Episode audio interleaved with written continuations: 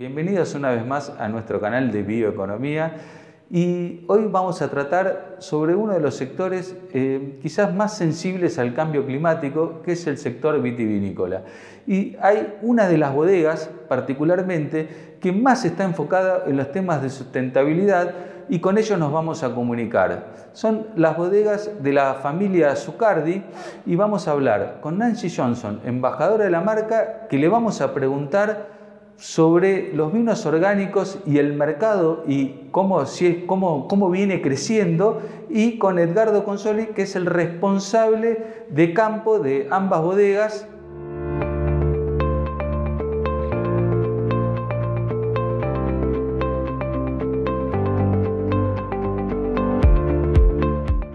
estamos en línea con Edgardo Consoli y Nancy Johnson de Bodega Santa Julia. Eh, les agradecemos mucho por este espacio que, nos están dando y quiero empezar por Edgardo preguntándole eh, cómo está trabajando la sustentabilidad en la Bodega Santa Julia. Bueno, buen día. Eh, primero, em, quería comentarles un poco, yo soy el gerente agrícola de, de Santa Julia y de Familia Subcardi y como, como empresa trabajamos la sustentabilidad dentro de los cuatro pilares que tenemos en la empresa, que son eh, la calidad, la innovación, ser útiles a la comunidad donde nos desarrollamos y la sustentabilidad. Dentro de esta sustentabilidad tiene que ver con una sustentabilidad en lo económico, porque si no, no hubiera empresa que funcionara, cuidado con el medio ambiente y todas estas prácticas que las vamos a profundizar ahora, y por supuesto también sustentabilidad en lo social. ¿sí? Dicho esta introducción, si querés podemos hablar un poco cómo trabajamos la sustentabilidad dentro de lo que al medio ambiente se refiere. Nosotros, te hago un poco de historia, eh, en el año 1999 fueron eh, las primeras viñas que empezamos a certificar orgánica, lo cual nos ayudó a entender o empezar a entender todo este proceso, o sea, ya llevamos más de 20 años en esto, y con el tiempo eh, fuimos aprendiendo, por supuesto en el aprendizaje hay idas y venidas, pero al, al día de hoy tenemos 300 hectáreas de las 1000 que tiene la empresa de viñedos como certificadas orgánicamente. ¿Por qué digo esto? Porque el, trabajar de una manera orgánica sería como una manera de la más eh, pura en cuanto a lo sustentable. ¿sí? ¿Qué te digo con esto? Las otras 700 hectáreas trabajamos de manera sustentable. ¿Por qué? Porque, eh, por supuesto, trabajamos los suelos. Para nosotros los suelos son muy importantes. En el tema agua, el uso del agua, el reuso del agua, la eficiencia de este uso eh, eh, eh, lo hacemos tanto en los cultivos que son orgánicos como aquellos que son convencionales. ¿sí? Perdón, te, te, freno un segundito acá y te quiero preguntar para el público no especialista, ¿cuál es la diferencia entre un cultivo orgánico y un cultivo no orgánico? Bueno, dicho, dicho lo sustentable, nosotros trabajamos todos los viñedos de manera sustentable sustentable, ya enseguida, para no, no irme de tu pregunta, enseguida lo, lo desarrollamos más. Pero que hay tres cosas fundamentales que siempre tratamos de explicar y no hacerlo muy largo, de, de qué es lo que no se puede usar o sí se puede usar en un cultivo orgánico. En un cultivo orgánico, el cuidado o el control de la maleza se hace en forma mecánica y manual. No se pueden usar herbicidas el tema de la fertilización en un cultivo orgánico no se pueden usar fertilizantes de origen químico, como la urea, los triples, etc. Entonces, ¿qué usamos? Usamos todo compost o productos naturales que enriquezcan al suelo. Y por último, como tercer punto, para diferenciarnos, eh, no se puede utilizar sobre el viñedo, o sea, sobre las hojas del viñedo, ningún producto de síntesis ¿sí? ningún producto químico de síntesis. Lo que sí podemos utilizar son productos naturales. Como estamos en un desierto y gracias a Dios no tenemos tanto impacto de enfermedades, como pueden ser en lugares donde hay más lluvia, tenemos dos problemas básicos de enfermedades de hongo. Una es la peronóspora y otro es el oidio. Para esas dos enfermedades tenemos em, productos naturales como es el cobre y como es el azufre. ¿sí? Creo que hice un resumen de lo, por supuesto más extenso, de lo que de, la diferencia entre un orgánico y un convencional. Perfecto. Y lo que tiene que ver ¿no? entre eh, eh, eh, las tareas, me imagino que son mucho más arduas las tareas orgánicas y debe tener un costo un poco más elevado. Aquí le quiero preguntar a Nancy entonces, ¿qué, ¿qué ventajas hay? ¿Un público dispuesto a pagar más por un producto orgánico o es una cuestión este, de, no sé, de una decisión estratégica de la, de la bodega de querer apuntar hacia ese lado? No, la realidad es que sí tiene un costo más elevado trabajar de la manera en, la que lo hacemos. Eh, la realidad es que se necesita mucha más eh, mano de obra en cada una de las, de las regiones mendocinas donde nosotros tenemos nuestros cultivos. Por supuesto, necesitamos de la gente. Eh, y son realmente muchos los empleados que trabajan en, la viña. Eh, y la realidad es que la gente, el consumidor actual, cada vez está eh, interiorizando mucho más acerca de los productos naturales. Hay una curiosidad mucho, mucho mayor en la Argentina. estamos un poco lejos de, otros países donde, bueno, esto lo, lo tienen mucho más, este, más vigente y cotidiano, eh, pero el argentino se está empezando a interiorizar cada vez más y aprecia los productos eh, naturales. Por eso hace poco hemos lanzado un vino que no solamente proviene de, uvas orgánicas, sino que también es natural, porque lo que hace a la elaboración no tiene agregados de anhidrio sulfuroso o sulfitos, que es este, un, antiséptico utilizado en tecnología comúnmente, ¿no? Es, casi todos los vinos lo tienen, excepto que sean naturales. Y hay un, gran este, interés eh, en este tipo de productos más naturales, no solamente en los vinos, ¿no? sino también en, la alimentación, eh, en, consumir de, la huerta propia de casa, ¿no? Por consumir productos más genuinos. Eh, el burro, bueno, es un vino sin maquillaje, un vino que no pasa por madera, es un vino con la menor intervención enológica. Eh, y 100% natural. Cuando hablamos de, eh, vinos orgánicos y vinos, eh, digamos, tradicionales, eh, ¿distinguimos alguna diferencia en el sabor o, tiene que ver exclusivamente con el proceso de cultivo de la vid y del proceso de, de vinificación? Realmente ni el consumidor más experimentado o catador más experimentado puede distinguir si un vino es o no orgánico, desde el aspecto organoléptico, ¿no? Eh, digamos, es, muy difícil identificar si un vino tiene eh, sulfitos, anhidro sulfuroso o no, realmente eh, organolépticamente es muy difícil de, de detectar. pero bueno, se gana en pureza, se gana en en categoría, porque a mí no me gusta hablar mucho de calidad porque entiendo que todos los vinos tienen calidad, desde las marcas más económicas hasta las marcas ultra premium, me gusta hablar de, categorías, pero esta es una categoría en sí misma cuando hablamos de, orgánicos, porque hay muchos requisitos que, que, cumplir para poder llevar ese sello.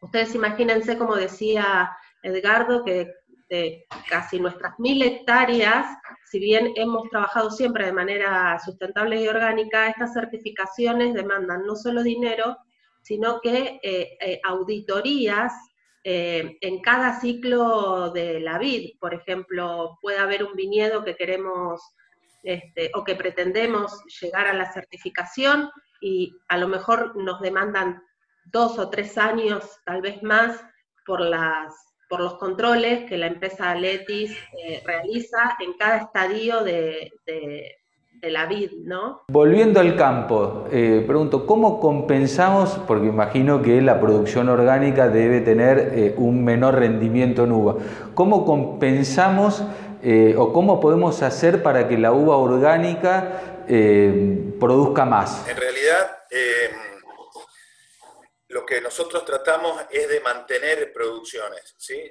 mantener producciones implica trabajar en forma estable durante todo, todos los ciclos para lograr rendimientos que sean dentro de todo rentables. ¿sí? Producir más implica tener un viñedo sano, un viñedo sano eh, y saludable, más que sano, perdón, saludable. Para tener un viñedo sano eh, hay, que tener, hay que empezar por los suelos sanos, porque es donde está implantado el viñedo. Suelos saludables, nosotros cómo hacemos para trabajar los suelos saludables? Eh, en invierno, ah, recordemos que Mendoza es un desierto, llueven solo 200 milímetros al año, para lo cual todo tiene que ser regado o irrigado. En estos suelos, durante el invierno, que la planta está en receso, sembramos verdeos para tratar de mantener o incrementar apenas un poco de, la escasa materia orgánica que tienen los suelos. Esos verdeos pueden ser leguminosas, consociadas con gramíneas, leguminosas como la vicia, inoculadas con alguna bacteria para fijar nitrógeno del aire y consociadas con centeno o cebada según el caso. También en invierno es el momento de poder fertilizar estos viñedos orgánicos eh, y lo hacemos con compost que normalmente producimos nosotros. Eh, ese compost es, es producto o un subproducto de la vid porque es el orujo de, eh, que sale de la bodega, o sea, es la semilla y el ollejo de la uva. ¿sí? Eso, tenemos unas máquinas, una máquina eh, que, volteadora y con las condiciones necesarias de humedad, volteo y temperatura, podemos decir que en cuatro o cinco meses tenemos un compost listo. Muy claro, eh, muy claro todo, muy interesante esto, ¿no? Los conceptos de economía circular que, cada vez más vemos, este, sobre todo en las producciones de punta, ¿no? Este, donde el cero residuos y este, imaginando que están elaborando compost, me imagino que algo también deben hacer con el agua de proceso que debe ser un tema hoy este, en, la mira de los ambientalistas, sobre todo en una región tan árida. Sí, te, agradezco el, digamos, el comentario porque eh, justamente estaba hablando de los suelos, hablando de la elaboración de compost, que hacemos casi 6.000 toneladas al año, lo hacemos nosotros y, algo compramos, pero también producimos humus de lombriz. Este humo de lombriz para cuestiones muy particulares como son, por ejemplo, las etapas de plantación. Como es un producto eh, altamente sofisticado, llamémosle, y difícil de producir, las cantidades que hacemos, que son bastante menores a los compost, lo utilizamos sobre todo en, la, en el momento de, plantación de, una planta de vid. ¿sí? Y también lo usamos para hacer té de compost o té de humus de lombriz y poder inyectar en digestores en los equipos de riego y poder inyectarlo durante todo el, ciclo y la, irrigación del viñedo con una pequeña cantidad diaria o, cuando le toque eh, el riego de este té de compost, que es como le llamamos nosotros, que justamente se transforma en una solución de microorganismos en, en, en unos biodigestores que tenemos en cada cabezal de riego. ¿sí? Eso es un poco el panorama de lo que hacemos con los suelos. También hacemos verdeos de verano, cuando rotamos un viñedo, o sea, arrancamos un viñedo viejo y vamos a plantar un viñedo nuevo, dejamos dos años el suelo descansar y en esos dos, años hacemos verdeos de verano, como un sorgo que produce 30 o 40 toneladas de, de materia verde por hectárea, y en el invierno volvemos a hacer esta consociación que te comentaba recién. Bueno, todo eso hace a que nosotros cuidemos mucho la, biodiversidad del suelo. ¿sí? En cuanto al agua, hoy Mendoza y la región oeste, por lo menos Argentina, está sufriendo, eh, digo hoy porque hemos tenido casi ocho años de, de muy malas nevadas y para nosotros la nevada es el, es el agua que después utilizamos para el riego de todos los cultivos, tanto por superficie como el agua que extraemos de las perforaciones profundas. Entonces para nosotros como cultura en este desierto el agua es importante. Entonces tenemos diferentes fuentes de agua. Una de ellas es el agua que viene por superficie, o sea, por canales, la cual y otra fuente de agua es la que utilizamos por perforaciones profundas de 200 o 300 metros de profundidad. Indudablemente el agua es cara y además de ser cara, la tenemos que cuidar en Mendoza. Pero vos recién comentaste, y sería un tercer, una tercera fuente de agua, que es el agua que reciclamos de la bodega. ¿sí? En la bodega se usa agua para el lavado de, vasijas, para el lavado de, pisos, en la vendimia se utiliza agua. Esa agua vuelve a la viña, ¿sí? sobre todo la que está enfrente, por supuesto, y ahí se le, se le, se le realiza un proceso de bajar el pH, de oxigenación para bajarle la carga eh, biológica de oxígeno que tiene, y se vuelve a utilizar mezclándola con el agua, con las dos fuentes de agua que te decía recién, o por superficie o en profundidad.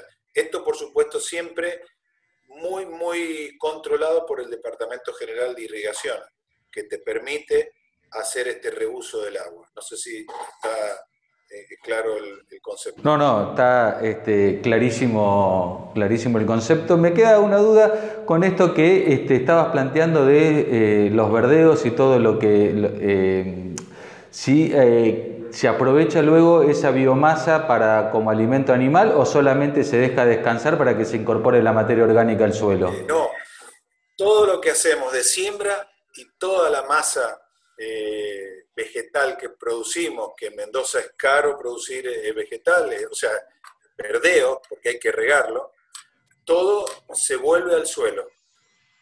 ¿Cómo? Se rastrean y se incorporan al suelo previo a la brotación del viñedo, o sea, en agosto. ¿sí? Tanto los verdeos que te comentaba de invierno en agosto como los de verano se pican, se muelen, se incorporan al suelo para restablecer, incorporar o mantener ese, ese pequeño porcentaje de materia orgánica que tienen estos suelos pobres de Mendoza. Bueno, buenísimo Edgardo, te agradezco y le pregunto a Nancy lo último y ya los dejo en libertad. Es, este, te quería preguntar por el tema de eh, si en el mercado interno en la Argentina hay demanda de vinos orgánicos o va todo hacia el exterior gran porcentaje va hacia el exterior. Nosotros tenemos una, línea que hemos lanzado, si empezamos en el 99 con las primeras certificaciones, en el 2004, si mal no recuerdo, salió el primer vino orgánico que se llama Santa Julia Orgánica, es un Malbec 100%. Eh, este vino eh, se comercializa acá en, en, la Argentina, en vinotecas, la realidad es que para otros mercados, eh, orgánica no solamente es una variedad, sino que es una línea de vinos. Mercados como Estados Unidos, que, bueno, que consumen mucho más eh, los vinos orgánicos, y entonces ya tenemos distintas variedades, ¿no? Me refiero a blancos, tintos, rosados, digamos, una, una, gama más, más amplia. pero bueno, poco a poco, como te comentaba, el, mercado local va ganando en, curiosear sobre, sobre los productos naturales y, bueno, yo creo que va en crecimiento, ¿no? De a poco, pero los argentinos somos muy costumbristas, en algunas cosas nos, nos rehusamos a, a, los cambios al principio, acordate que esto ha pasado con los corchos, ha pasado, bueno, la tapa rosca, este, pero bueno, hay una gran este, expectativa respecto a, los productos naturales. Emiliano, eh, me quedó, si me permití un minuto, quería contarte otra pata más de la eficiencia en el uso del agua. Adelante, sí, sí, Claro, eh, en la eficiencia del uso del agua, como te decía, eh, nosotros tenemos sistemas de riego para, para regar las viñas, tanto por goteo que es muy eficiente, como riegos por superficie que el ingeniero Zucardi desarrolló allá por la década del 70.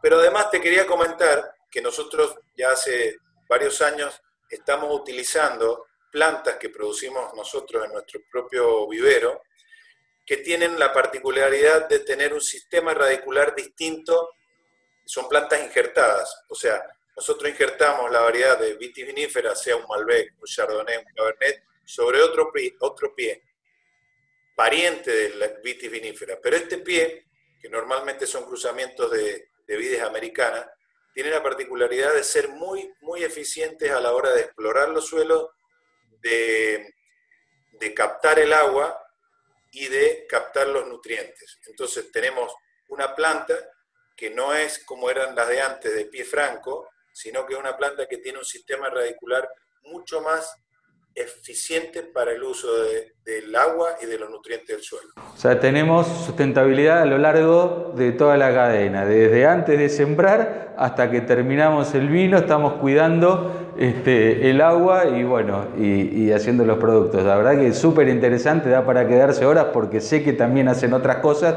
este, pero bueno, se nos va mucho el tiempo.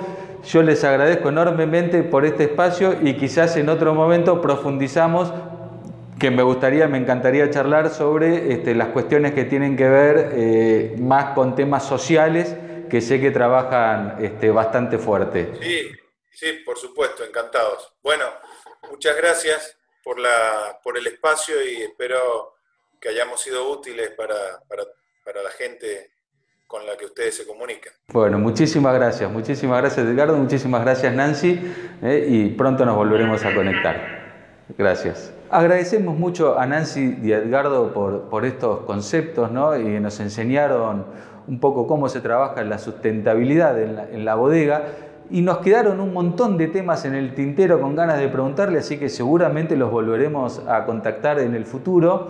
Así que bueno, como siempre, este, los invitamos a visitar nuestra web, a recorrer un poco y, ver eh, todos los temas de sustentabilidad que se están trabajando en todos los sectores de la, de la bioeconomía. Si les gustó el video, les podemos, este, los invitamos a darle like, a suscribirse a nuestros canales y a seguirnos en las redes sociales para no perderse este, ni, nada, ningún detalle de este fabuloso mundo de la bioeconomía. Muchas gracias y será hasta la próxima.